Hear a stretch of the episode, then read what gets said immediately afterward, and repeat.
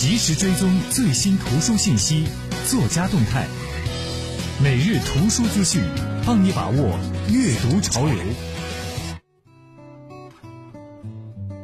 今天要给您介绍的这两本书都挺暖心的啊。首先来看到的是大兵的新作，叫做《阿弥陀佛么么哒》。这本书啊，最近刚刚在北京举行了一个签售活动。这个书名是不是听起来特别奇怪啊？阿弥陀佛，这是佛教里面的一个专门的用语，而么么哒，这是最近在网上也好，或者是在这个口头问候当中也好啊，在年轻人当中很流行的一个问候语啊，表示亲昵，表示撒娇啊，表示这个。卖萌等等，是这样一个挺可爱的一个词儿。把这两个词儿连在一块儿，是为什么呢？这个作者大兵啊，对于这个问题，他没有做过多的解释，他只是说，这个起了这么一个书名“阿弥陀佛么么哒”，意思就是要释放一种善意。因为这本书里的故事啊，都是真人真事，主人公呢很平常，很渺小。奔走在社会底层，但是他们又很强大、很执着。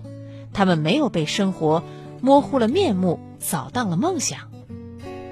这本书讲述了弥足珍贵的亲情、一诺千金的兄弟情、真心不渝的生死爱情。这十二个故事呢，都是真人真事。其中最具代表性、广为被传阅的呢，是一个孩子的心愿。讲的是作者大兵倾其善意帮助白血病患者圆梦的故事。在这个故事里，十五岁的男孩王岳阳，他罹患白血病，在离世之前呢，他将自己创作的歌词托父母交给大兵，希望大兵能够满足自己当歌手的遗愿。大兵在收到这份珍贵的信任之后啊，联系了多位朋友为他谱曲演唱。据了解，程方圆、水木年华还有多位民谣歌手都参与了这个圆梦行动。而这些歌曲的成品呢，可以在书中通过扫描二维码的方式来呈现。作者大兵说：“我写不出警世通言、预示恒言。”只愿这点烛火能够帮助读者直面个体人性中所隐藏的那些善意，并且以此来点燃那些属于读者自己的幸福故事。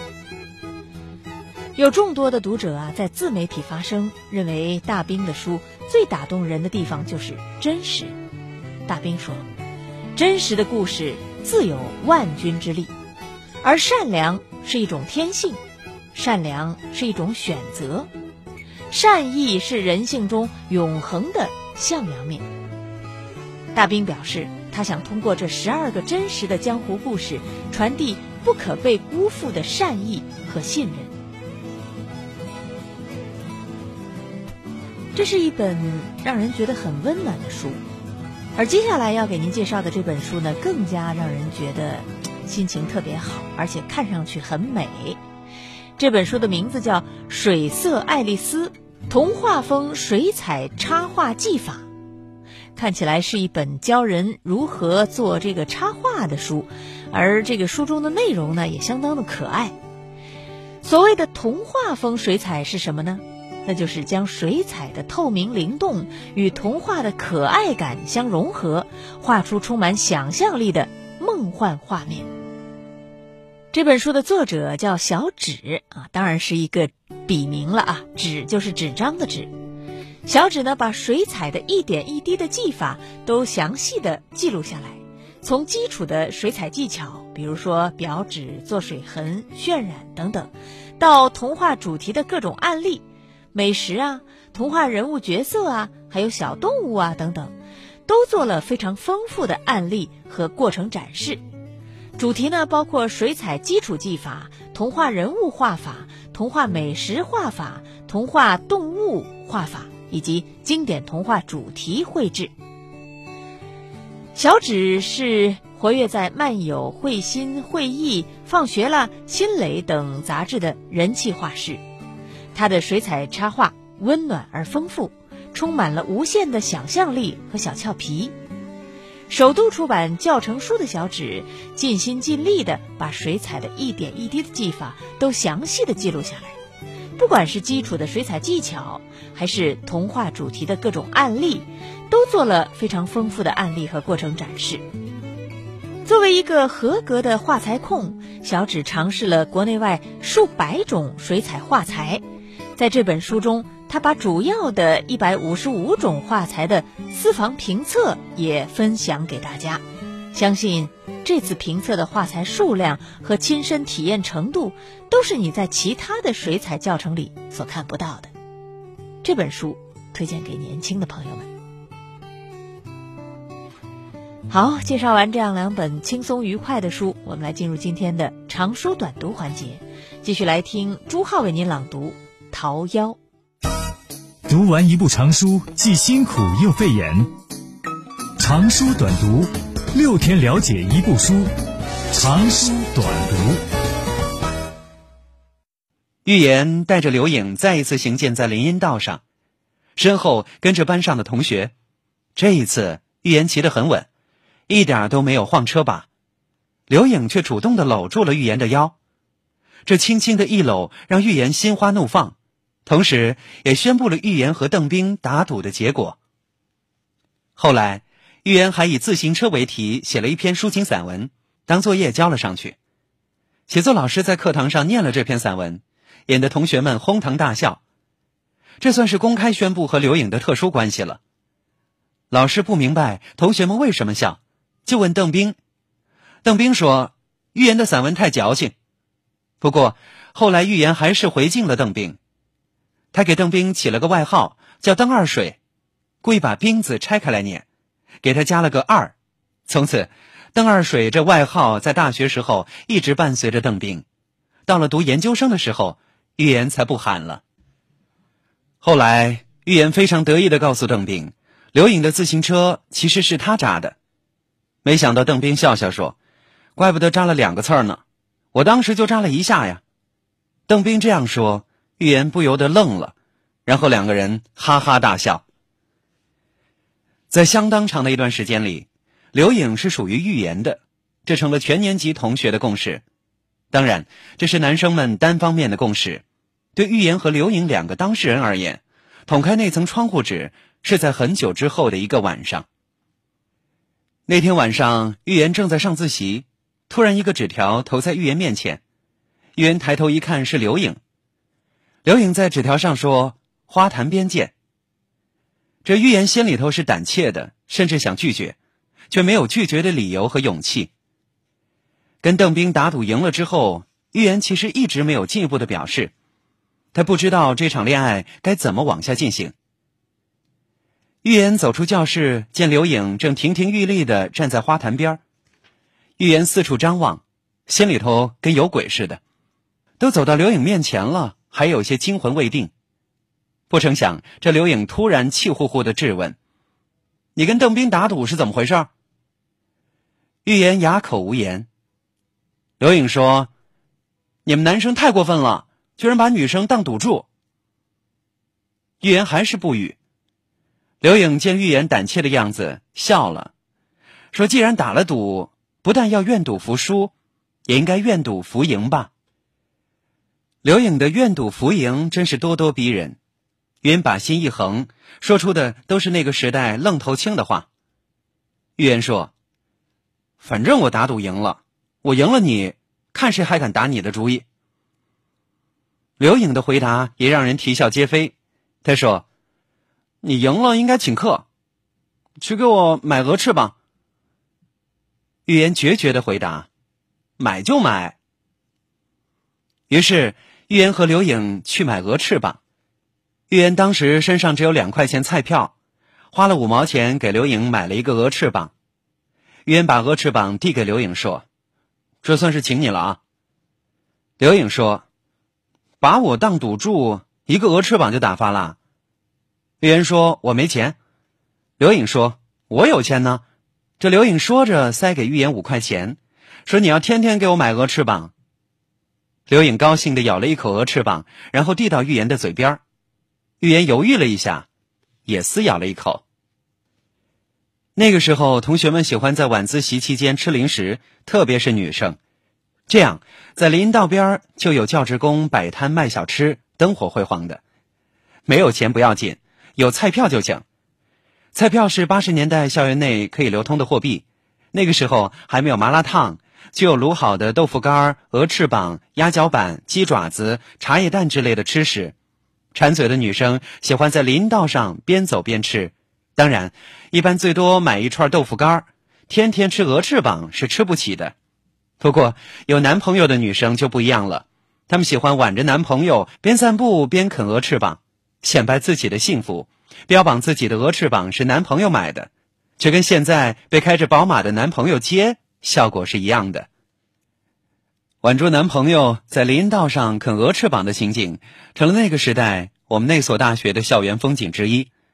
用最世俗的方式来表现最美好的关系，现在看来显得是纯情而又怪诞。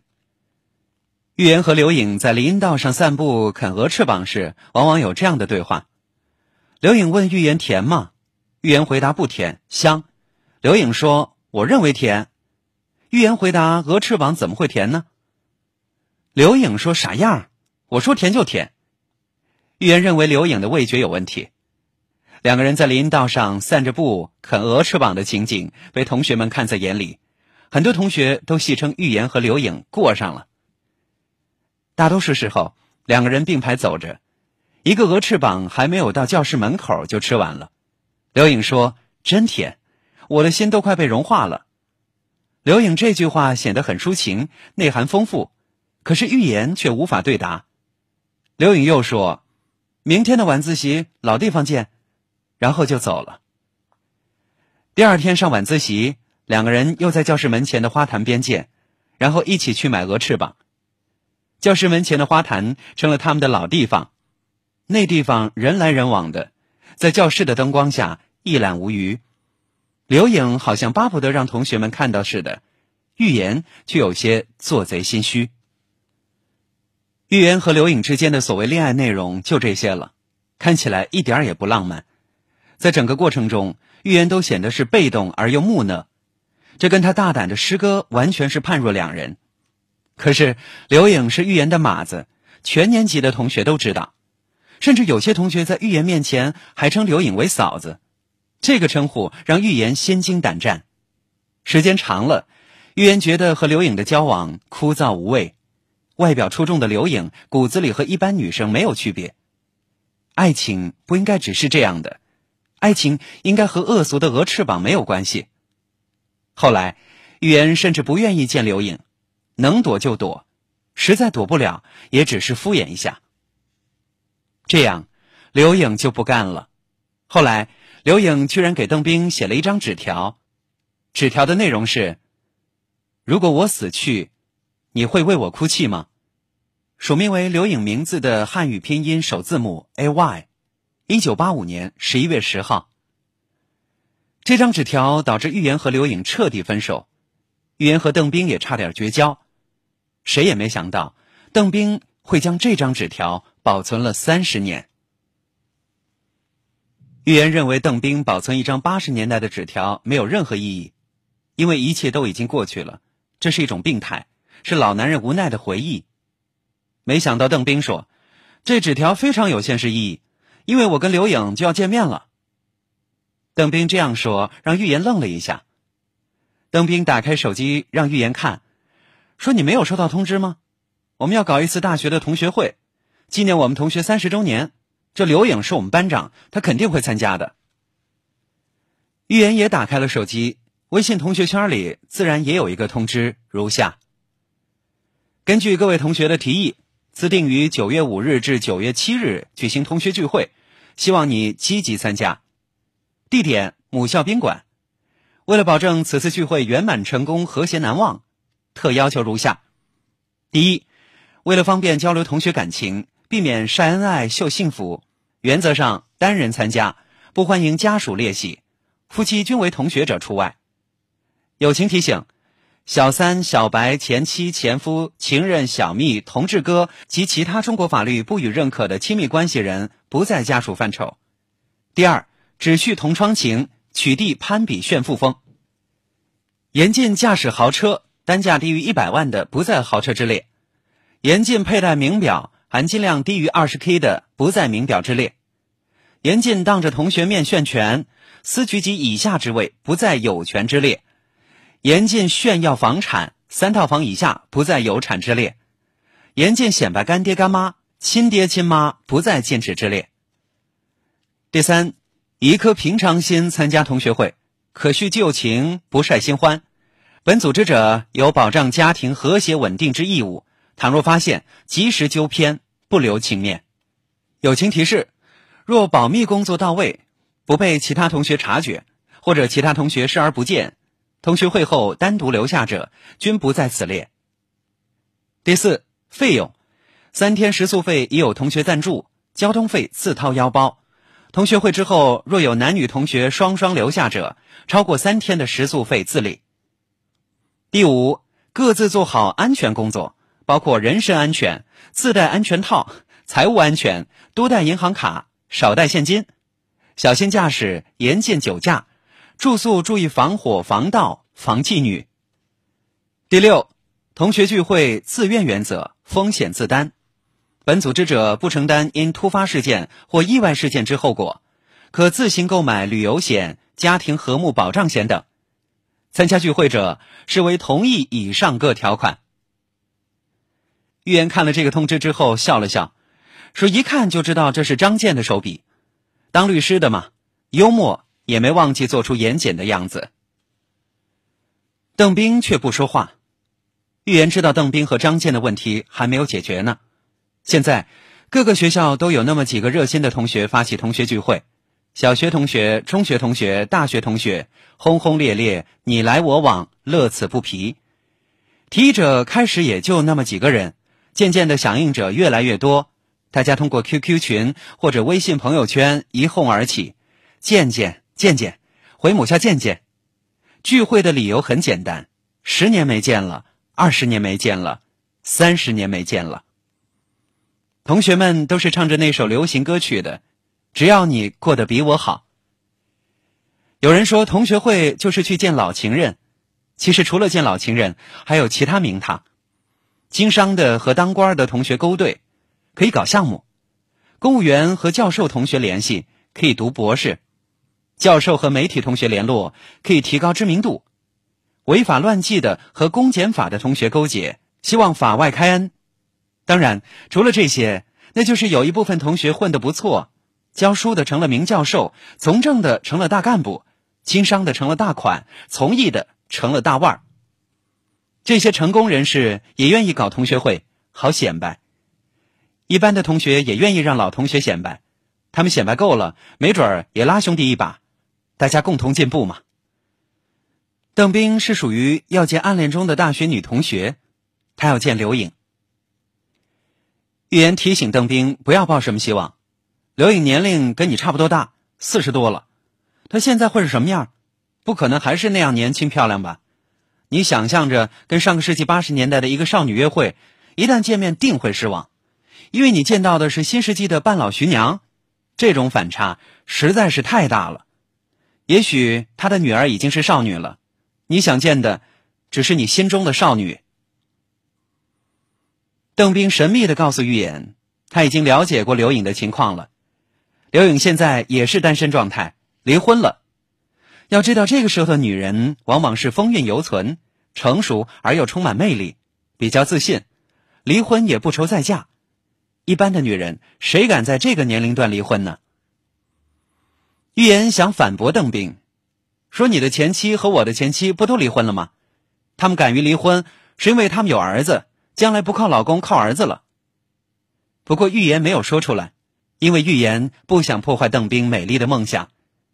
邓斌说：“我要完成的是一次情感回归，年龄不是问题，外表也不重要，我喜欢心灵美的女生。”预言说：“你前妻张媛媛的外号就叫心灵美，到头来还不是离婚了？”邓斌其实是一个很注重外表的人。可他偏偏说自己喜欢心灵美的女生，当真是心口不一。说穿了，就是一个好色的家伙。当然这无可厚非，关键是邓斌认为外表和年龄都不是问题，那他为什么又有风韵犹存的想象？这完全是自相矛盾。这时候，邓斌突然凑近玉言，说了一句让玉言哭笑不得的话。邓斌说：“这回，你可不能再跟我争刘颖了吧？”邓斌说这话很认真，不像在开玩笑，这让玉言很意外。玉言怎么会跟邓斌去竞争一个旧时代的美女呢？但是玉言对邓斌的行为还是理解的。婚姻的失败让邓斌心存戒备，失败的阴影蒙在邓斌的心头。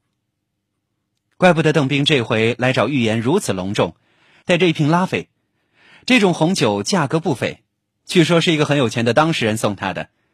他帮人家打赢了官司，挽回了上千万的损失，人家不但痛快的支付了律师代理费。还额外的送了他两瓶拉菲酬谢，这拉菲是真的，关键是那张纸条。想当年，预言把初恋当成赌注，押上的是青春和纯情，现在看来，那真是奢侈。纯洁的爱情在预言的豪赌中被蒸发，最后灰飞烟灭。要是放到现在，预言是不会和邓斌争什么刘颖的，因为预言喜欢的压根儿就不是刘颖。一个大一的学生懂得什么叫爱情啊？打赌完全是为了虚荣心。可三十年了，邓斌还念念不忘刘颖，真可谓刻骨铭心。邓斌是个有情人，也是有心人。看来，邓斌让玉言看一张旧纸条，绝不仅仅是回忆。邓斌要在同学会上和刘颖见面，重续前缘。他希望玉言不要再继续八十年代的刘颖之争。这才是造访的目的。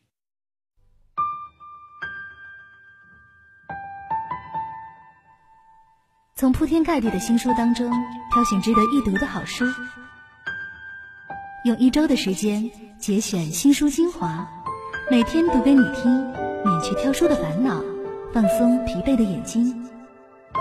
每晚九点，叶梅与你准时相约新书快读。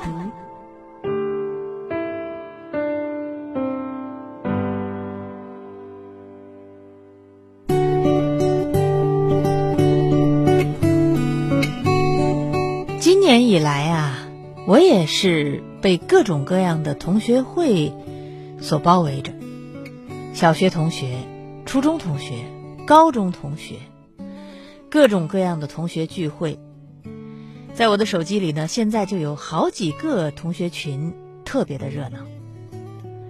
不知道是因为我们这代人老了呢，还是真的就有这么一股风潮刮起来了呢？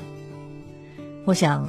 作者张哲，可能也是因为他自己参加了若干个同学会，所以才起念要写这样一部小说吧。而正像今天的这一段所说的，真的有很多人参加同学聚会，就是为了去看一眼，或者说去和当年的自己暗恋的也好，或者是谈过恋爱的初恋的那一位也好，去重逢一下，去再看他一眼。去再和他说几句话，这样的一种情感，我觉得也挺美好的。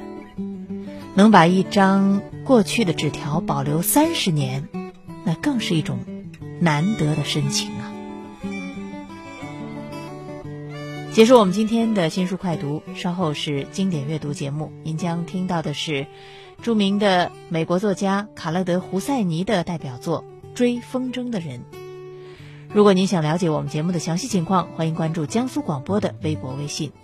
我是聂梅，我们明天再见。